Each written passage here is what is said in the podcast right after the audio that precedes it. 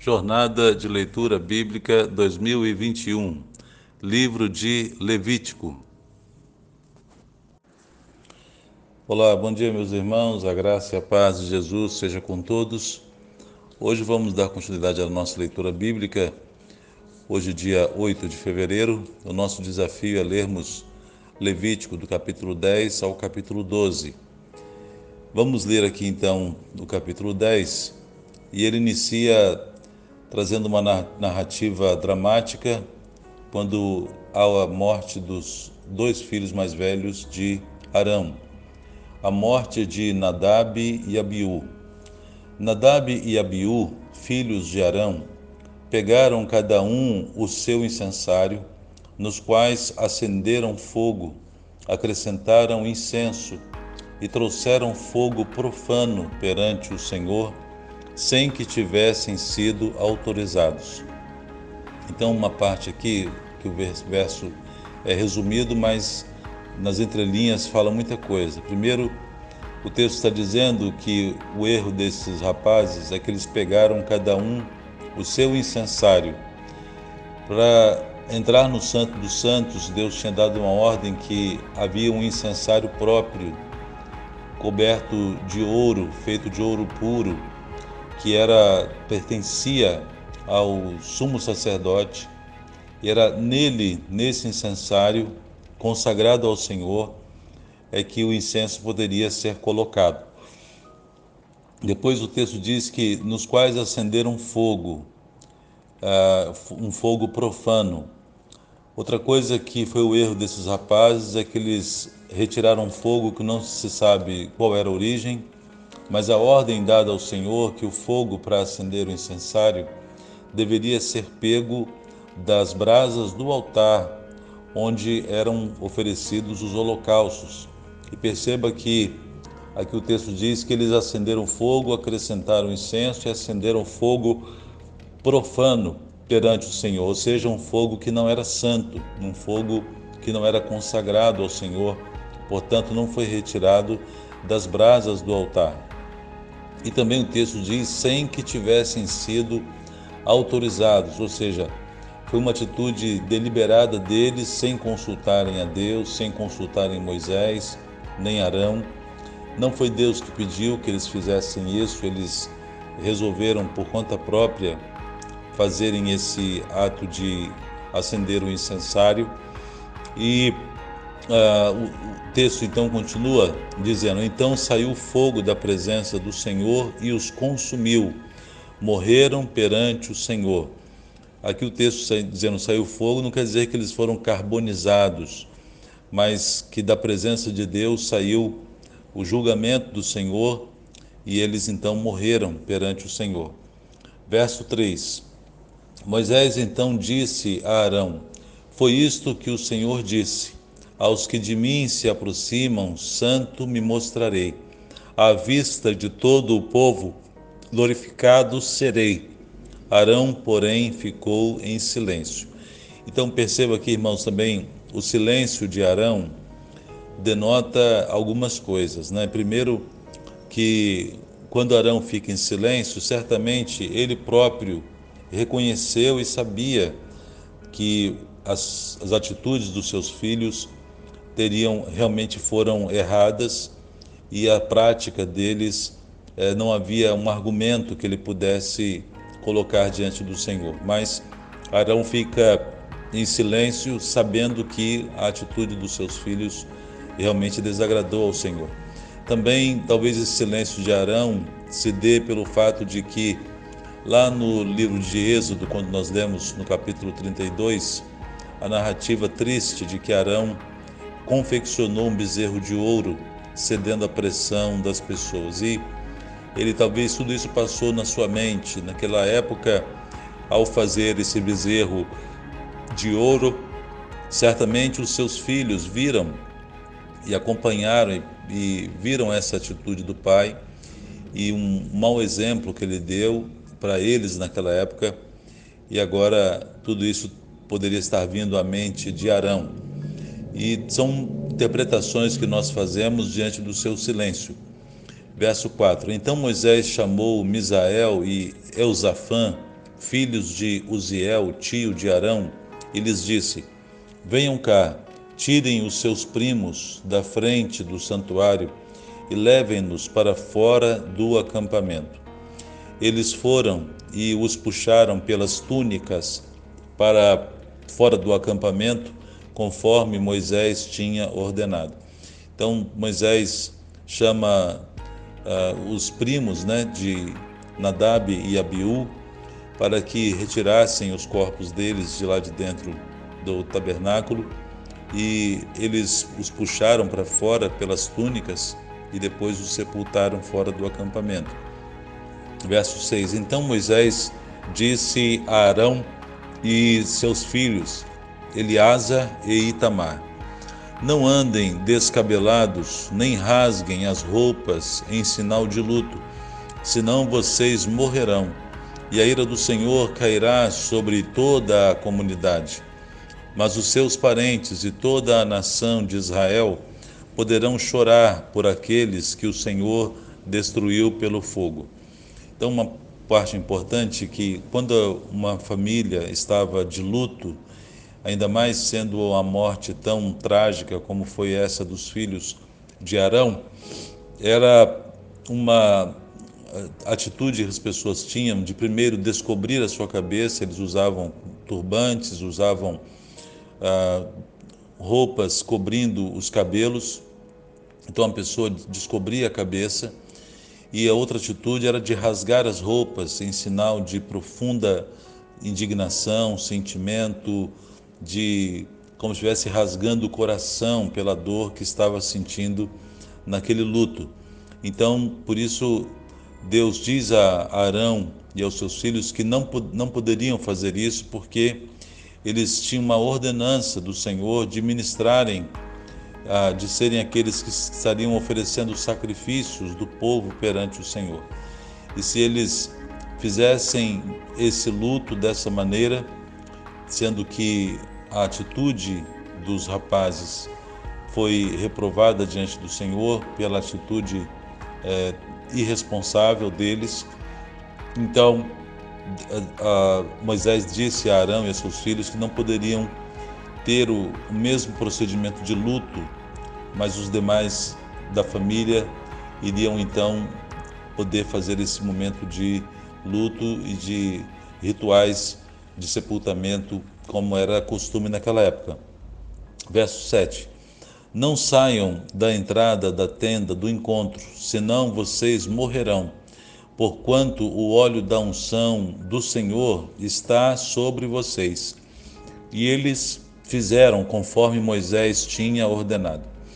Depois o Senhor disse a Arão: Você e seus filhos não devem beber vinho, nem outra bebida fermentada, antes de entrar na tenda do encontro, senão vocês morrerão.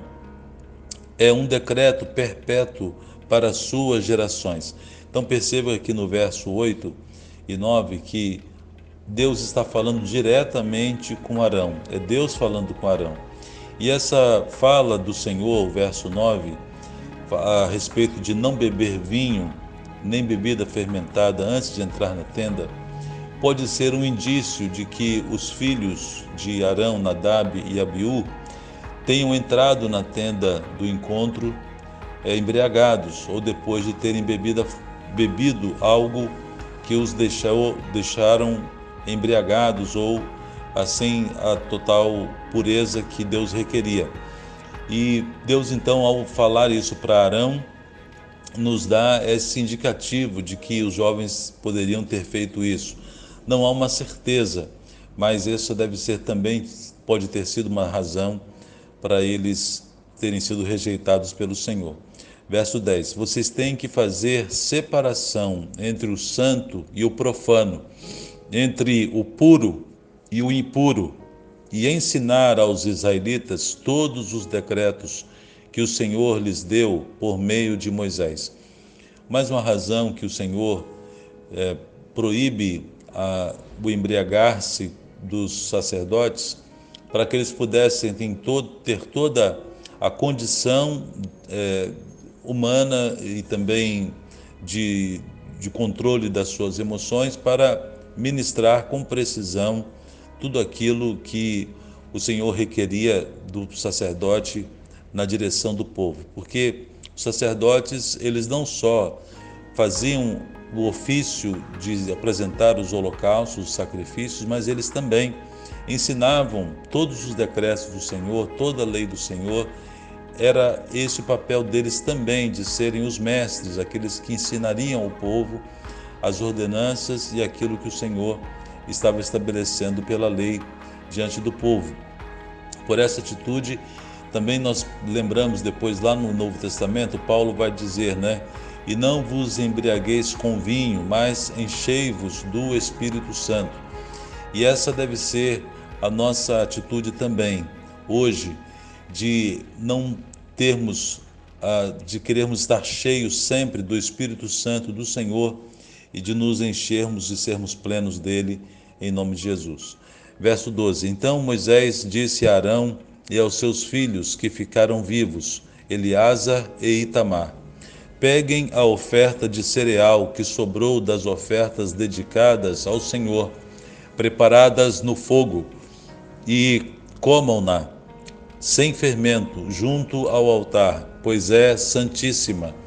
Comam-na em lugar sagrado, porquanto é a porção que lhes cabe por decreto a você e a seus filhos das ofertas dedicadas ao Senhor, preparadas no fogo, pois assim me foi ordenado.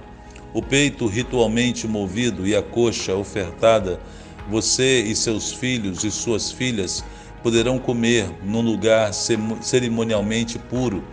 Foi dado a você e a seus filhos como porção das ofertas de comunhão dos israelitas a coxa ofertada e o peito ritualmente movido devem ser trazidos junto com as porções de gordura das ofertas preparadas no fogo para serem movidos perante o Senhor como gesto ritual de apresentação.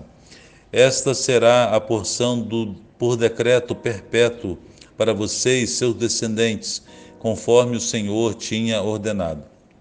Quando Moisés procurou por toda parte o bode da oferta pelo pecado e soube que já fora queimado, irou-se contra Eleasa e Itamar, os filhos de Arão, que ficaram vivos, e perguntou: Por que vocês não comeram a carne da oferta pelo pecado no lugar santo? É santíssima, foi-lhes dada para retirar a culpa da comunidade e fazer propiciação por ela perante o Senhor. Então perceba que é, esse tipo de procedimento, quando a oferta, os irmãos se lembram que nós lemos antes, uma oferta de sacrifício para remoção da culpa, era para tirar a culpa da comunidade, uma parte, como Deus ordenara, deveria ser queimada no altar e uma parte deveria ser comida pelo sacerdote e pelos seus filhos.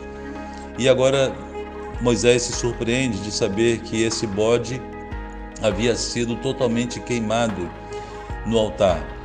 Verso 18: Como o sangue do animal não foi levado para dentro do lugar santo, vocês deviam tê-lo comido no lugar santo, conforme ordenei. Então perceba que somente quando a oferta do sacrifício era para remoção do pecado dos próprios sacerdotes, eles não comiam ela deveria ser totalmente queimada. Aquilo que nós falamos, né? A pessoa não poderia oferecer uma oferta que dela ele mesmo que fosse para a remoção dos seus pecados e ele mesmo se beneficiasse comendo da oferta que era para a remoção do seu pecado. Arão respondeu a Moisés: Hoje eles ofereceram o seu sacrifício pelo pecado e o seu holocausto perante o Senhor. Mesmo assim, Coisas como essas aconteceram comigo. Será que teria agradado ao Senhor se eu tivesse comido a oferta pelo pecado hoje? Quando Moisés ouviu isso, ficou satisfeito. Em outras palavras, irmãos, a resposta de Arão, perceba que Moisés falou com os filhos, né, com Itamar e Eleazar. Talvez poupando o irmão, ah, Moisés estava irado, achando que eles já tinham de novo feito algo errado, como os, os irmãos mais velhos que morreram fizeram coisas erradas, Moisés ficou irado foi falar com eles, mas na verdade Arão também estava ali. E Arão, como sacerdote do lar, toma a palavra e responde no lugar dos filhos e explica a Moisés o seu sentimento de profunda dor que ele estava sentindo e ele deixou claro para Moisés que ao colocar o sacrifício para ser totalmente queimado, eles fizeram daquele sacrifício um sacrifício para eles, para os filhos deles e para eles, diante de tudo que aquilo que havia acontecido. E também com essa atitude ele mostrou que Deus havia dito a eles que não fizessem luto, mas não tinha os proibido de jejuar. E esse jejum, deixar de comer, foi aquilo que Arão colocou diante de Moisés como sendo aquilo que estava no seu coração. E quando ele pergunta: será que eu, eu teria agradado ao Senhor se eu tivesse comido a oferta pelo pecado hoje? Ou seja, será que eu agradaria ao Senhor comendo uma oferta com meu coração tão dilacerado como está? Ele, com outras palavras, ele está dizendo: eu estaria fazendo apenas obedecendo um ritual, mas de coração sem condições disso.